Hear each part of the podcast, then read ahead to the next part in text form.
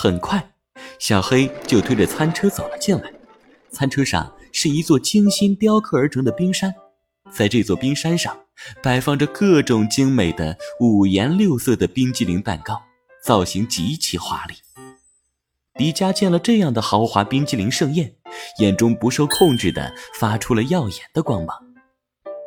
哇塞，太厉害了！小黑，我让花泽给你涨工资。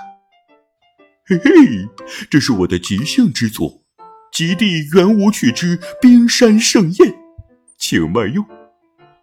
你这哪是英国皇家特工学院毕业的？你这明明是新东方厨师技校毕业的呀！迪迦哪还等得住，直接用大勺子挖了一大勺冰淇淋往自己嘴里送，吃完了还不忘对花泽喷去一口冷气。哇，真的是太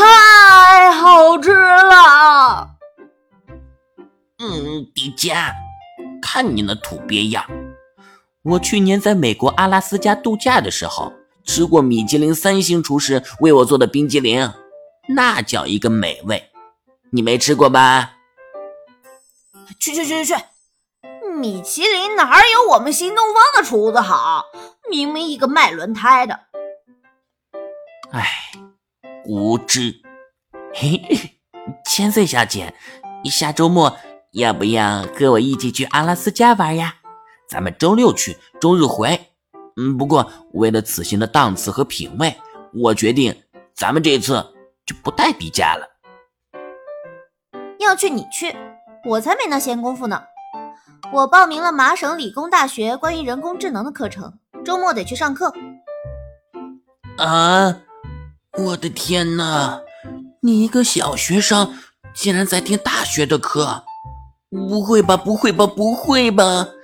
你真的是集美丽和智慧于一身的奇女子！哎，好肉麻呀！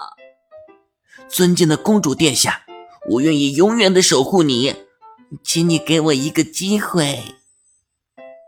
你这家伙一有危险就先跪了，你怎么保护千岁啊？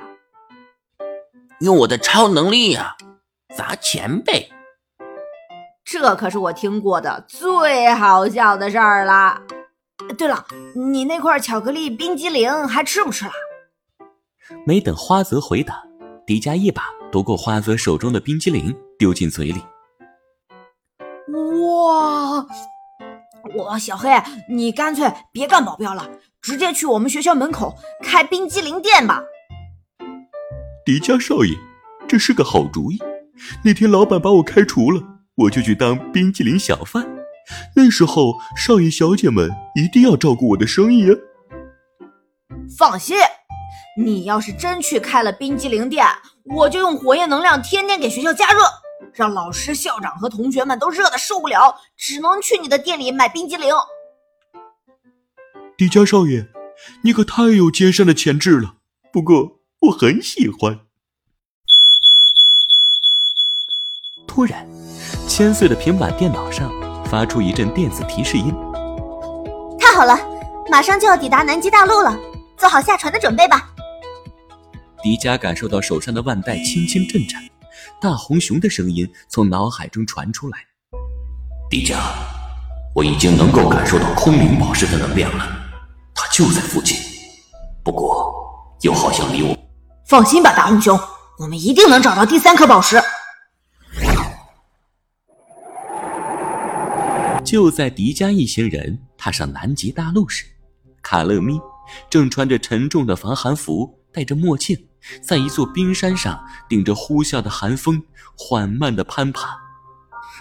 哎，这都是为了博士哦！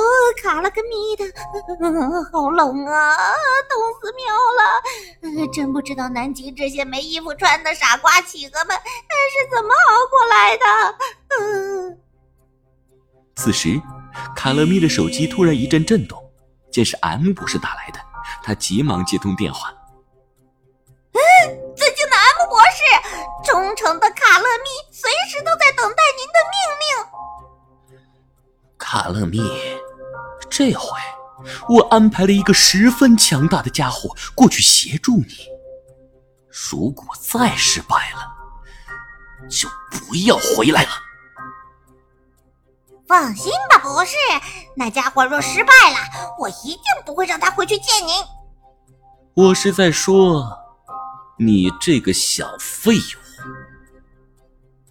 喵，博士，卡乐咪不是废物。卡乐咪的电话还没挂断，他忽然觉得身后一紧，仿佛被什么东西从地面上提了起来。紧接着，他看到一个巨大的白色的怪物站在自己的面前。那怪物手里握着一根钓鱼竿，而卡乐咪正被鱼钩挂住，提在了空中。雪雪人，请叫我独眼雪怪。卡乐咪这才发现，眼前这个白色的巨大怪物只有一只眼睛，